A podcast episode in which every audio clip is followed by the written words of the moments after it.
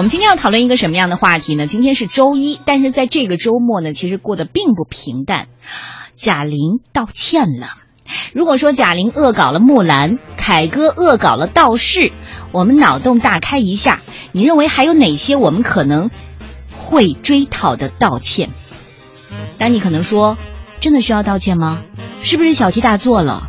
嗯，欢迎大家都来参与我们今天的话题互动，微信公众平台搜索“文艺大家谈”五个字。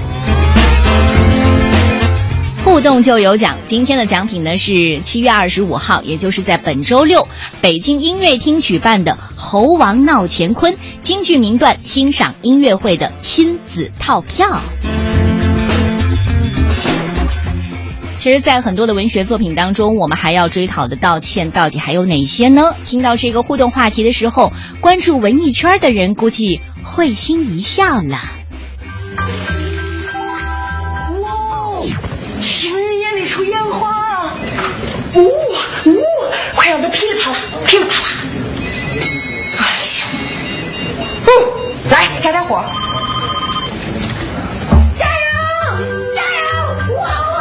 玲替你出手。其实这是一则贾玲的广告。女汉子出现的时候呢，一般都是欢乐的海洋。不过呢，最近贾玲儿。摊上大事儿了。六月二十七号的时候，贾玲在东方卫视《欢乐喜剧人》节目当中恶搞了木兰从军啊。当然我一看，确实有点胖哈。小品当中呢，贾玲饰演的花木兰被父亲骗去从军，贪吃胆小，最终呢，逗比的逆袭成为了将军花木兰。之后呢，木兰故乡的人民就看到了，然后呢说：“贾玲儿，给我们公开道歉。”为此呢，花木兰的故乡呢就发布了一封致东方卫视《欢乐喜剧人》的公开信，要求停止此行为，并且向全国人民，尤其是木兰故里的人民，公开道歉。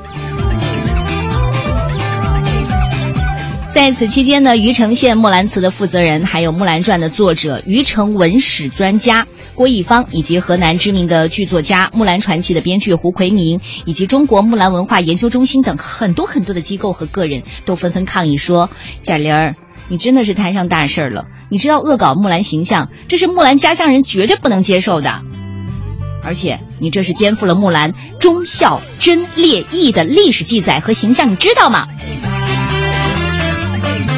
他们认为节目的低级庸俗的恶搞，小的方面来说呢是哗众取宠，大的方面呢就是损毁了中华民族的精神，误导了下一代。节目呢还把花木兰丑化成一个傻大妞，不仅亵渎了英雄形象，更是践踏了民族美德等等等等等等等等。不管是舆论压力还是职业考虑，反正贾玲最终是道歉了。花木兰是受人尊敬的巾帼英雄，显然拿她来演绎成一个喜剧作品是不合时宜的，也是有违公众审美习惯的。呃，这完全是因为我的无知和疏于学习啦。然后呢，这个《欢乐喜剧人》为了改进节目质量，停播一期。再后来，以饰演孙悟空之名的六小龄童在微博上就说了：“好开头。”那恶搞玄奘大师及世界名著《西游记》的影视剧、网络小说的诸位，你们怎么办？俨然就成功取经的斗战胜佛，却忘却了《西游记》就是恶搞玄奘的集大成者。嘿嘿，师傅，啊，师傅放心，刚才我的话不过是将计就计呀。你说什么？你就答应他这门亲事，待我们西行以后，你就留在这里和他们成亲。胡来！哎。我以为什么妙计呢？原来是这个馊主意。那我老朱也能出啊！说三。师傅，只要蝶纹盖上金印，老孙使个定身法，将他君臣定在那里。待我们走了以后，再使个法术解开，岂不是两全之策呀？啊！你想的太妙了。如果说木兰从军呢，只是电视上的喜剧，那。围绕贾玲道歉的多方反应，就促成了今夜我们都是喜剧人的高潮。若按这个标准来说的话，历朝历代的皇帝和后妃，还有传奇话本、小说、戏剧当中的西门庆啊、潘金莲呐、武大郎啊、陈圆圆啊，携手佛教、济公，还有道教三清，都会男默女泪，然后高喊：“请你向我道歉，向我赔不是。”好吧，就在一片追讨道歉的声音当中，陈凯歌也不小心因为他的喜剧处女作摊上了大事儿。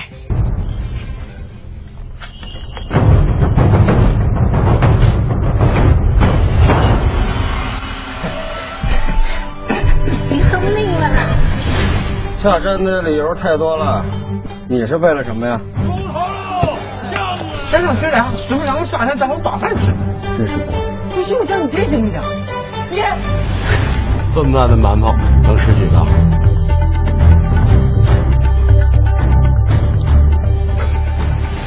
知道我为什么收了你吗？我跟你一样，见到母的我就心里发慌。不求亲人收，但求你喜欢。是什么人心？是慈悲，还是淫邪？路见不平拔刀相助，当道士的时候师傅教的。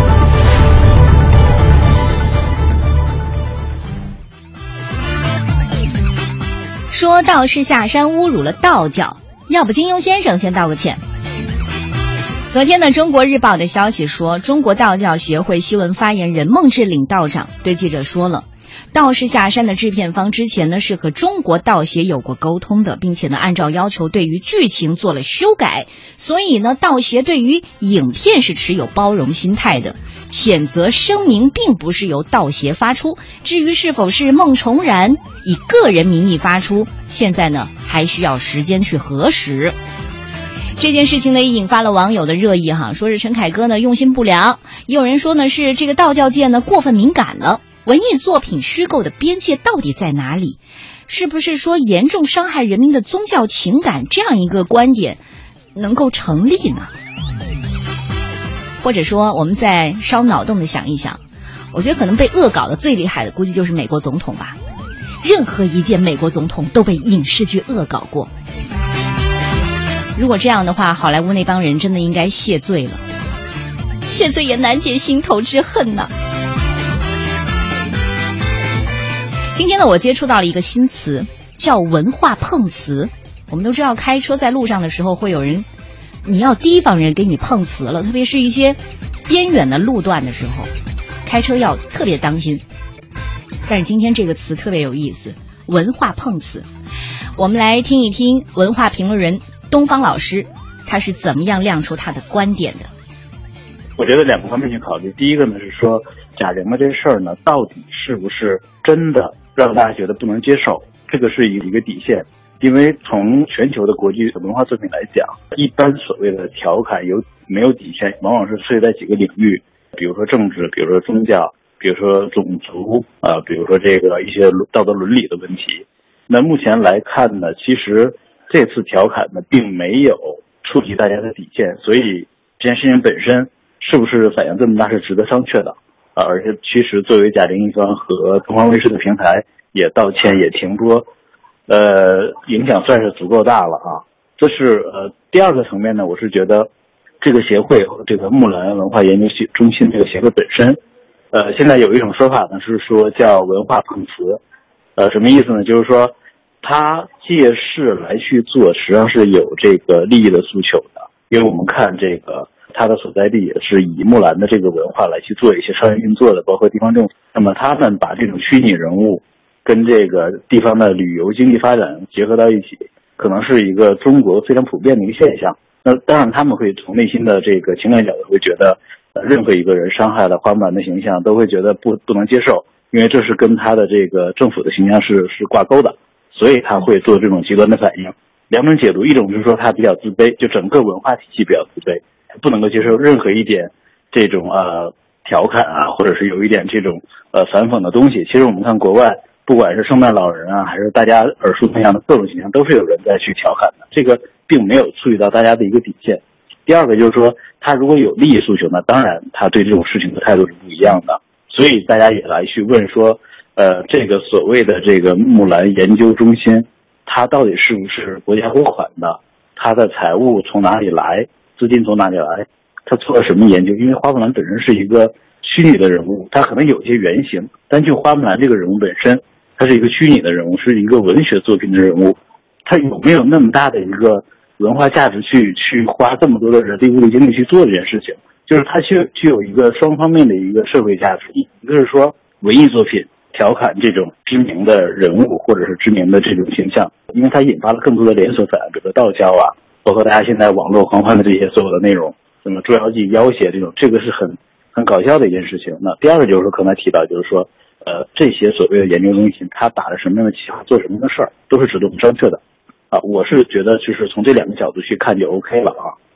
嗯，说到的这个文化碰瓷哈，各方可能都从自己的利益角度出发，也会渲染这件事情，是吧？呃，对对对对，因为本来所谓的碰瓷就是，呃，希望借着一件事让自己的利益最大化嘛。呃，那你怎么看待在这种舆论风潮之下，全民的这种恶搞？因为现在所有的人可能都在关注和转发，并且呢，脑洞大开的想各种各样的情况，各种可以呃需要被道歉的这这些人和事哈。这个你怎么？呃，这个我也觉得是两两种角度，一种是大家本来就这样，其实是就是恶搞的，就觉得这事儿呢就挺不值得去放大的，所以大家就去有一种起跟哄的感觉。对对对，就是就是大家怎么都觉得这事儿就是一个很搞笑的一件事情，所以大家都不是很认真。比如说这个要挟要求捉妖记道歉啊啊什么什么猴邪要求孙悟空什么道歉，就就这个是纯恶搞的。这个呢，我觉得是它体现了一种网民的一种心态，在于大家对这事儿贾玲道歉其实是不认可的，是觉得没必要去上纲上线的一件事情。这是一种大部分的网网民的一种态度。第二种呢是。有些人真的把它又当真了，比如说六小龄童，觉得《西游记》的孙悟空的形象被恶搞了，这事儿呢不能接受。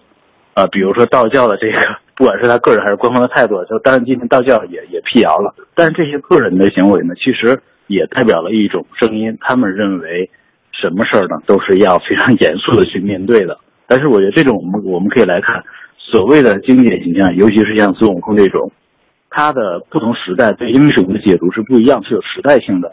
比如说周星驰是好像是在恶搞，但实际上他赋予了孙悟空更新的一个一个文化英雄的一个一个内涵，是有时代性的，跟以前的传统的英雄形象是不太一样的。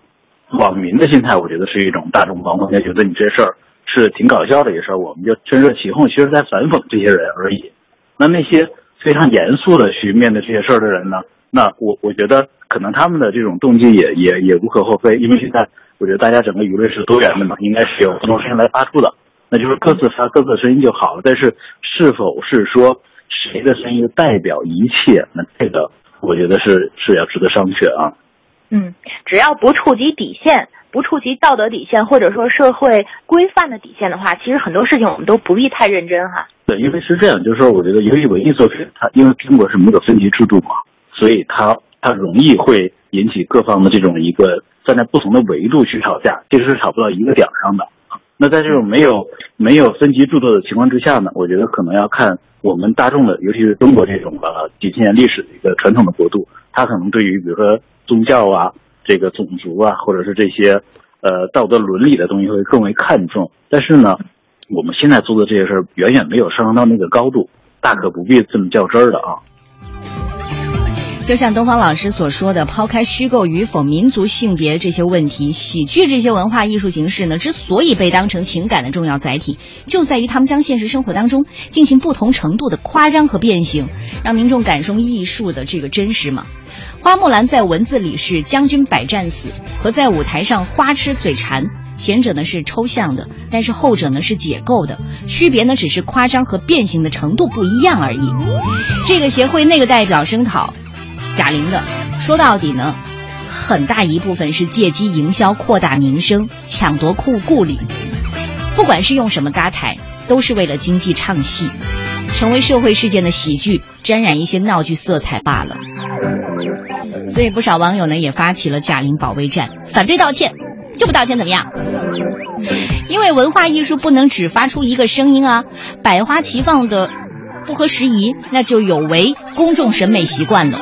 大胆的挑衅主流审美的作品未必都是好的，但好作品必然不会媚俗，不会客气，你好我好，只会结出先天愚形、不喜不悲、不怒不惊的丑陋的果实。所以说，贾玲创作喜剧的禁区可以是法律，可以是道德，对肯定不能是民众喜怒无常的脸色，否则舞台上就真的只能演悲剧了，你就再也看不到喜剧了。好吧，对今天的这样一个话题，对这一趴的道歉声你怎么看呢？欢迎大家参与我们今天的节目互动，微信公众平台搜索“文艺大家谈”五个字。